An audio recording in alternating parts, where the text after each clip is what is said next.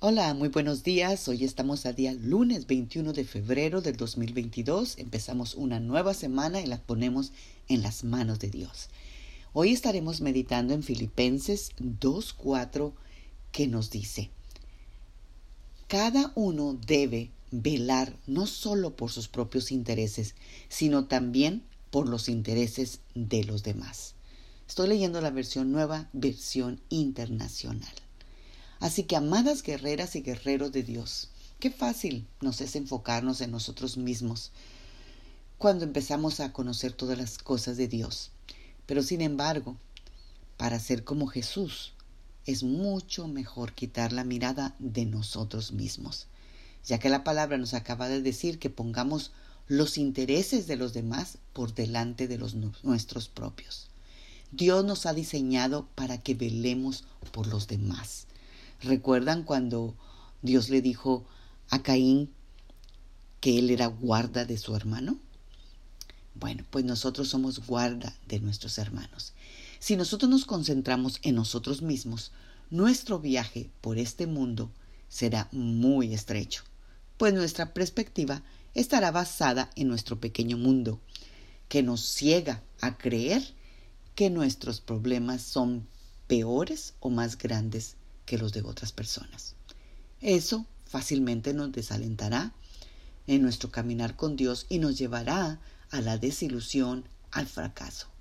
Pero si por el contrario nos enfocamos en los demás, vamos a darnos cuenta que ellos también tienen problemas y tal vez hasta más grandes que los nuestros, y así nos daremos cuenta que no estamos solos, ni ellos tampoco. Ayudémonos como lo haríamos por nuestros otros mismos. Y a medida que quitemos la mirada de nosotros y la pongamos a nuestro alrededor, vamos a comenzar a creer en verdad que Dios nos puede ayudar.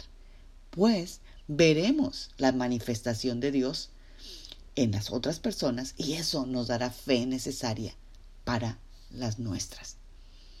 Oremos esta mañana y pidámosle a Dios que realmente nos haga guarda de nuestros hermanos.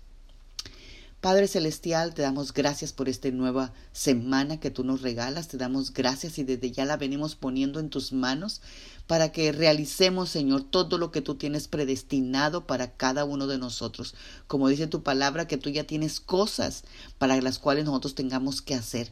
Así que, Padre, permítenos, Señor, poder lograr hacer todas esas cosas que tú ya predestinaste para que nosotros hagamos, Señor, en esta semana.